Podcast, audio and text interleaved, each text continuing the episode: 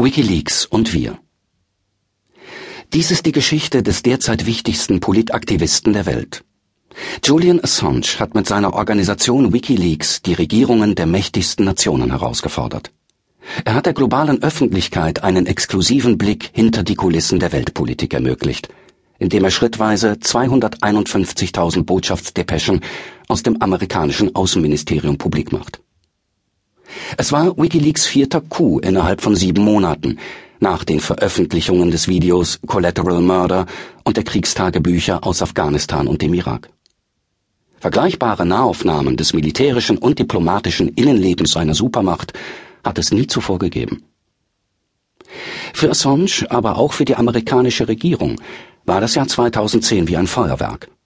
Je länger es dauerte, desto spektakulärer wurden die Enthüllungen bis zum Finale Furioso zum Jahresende, das den Regierenden weltweit den Atem stocken ließ. Wir haben das Glück gehabt, diese Entwicklung aus der Nähe verfolgen zu können.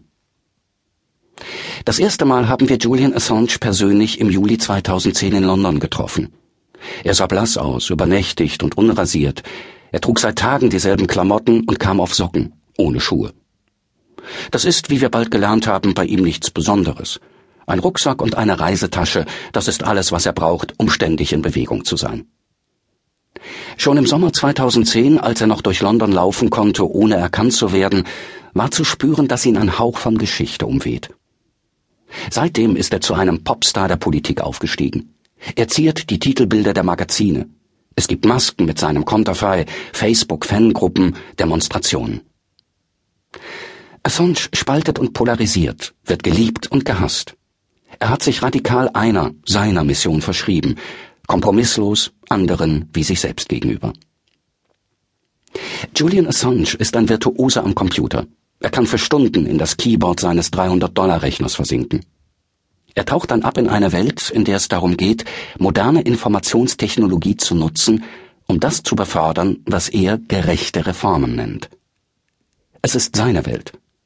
Sie ist es seit seinen Teenager-Tagen, als er sich selbst und seine Hackerfreunde internationale Subversive nannte.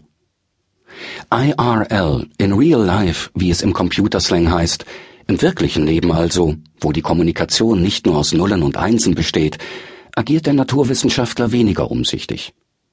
Er kann provozierend auftreten, schneidend und verletzend, wenn er das Gefühl hat, mit anderen nicht auf demselben intellektuellen Niveau zu diskutieren. Und dieses Gefühl hat er oft. Sein Intelligenzquotient liegt, nach eigenen Angaben, je nach Messweise zwischen 146 und 180. Und damit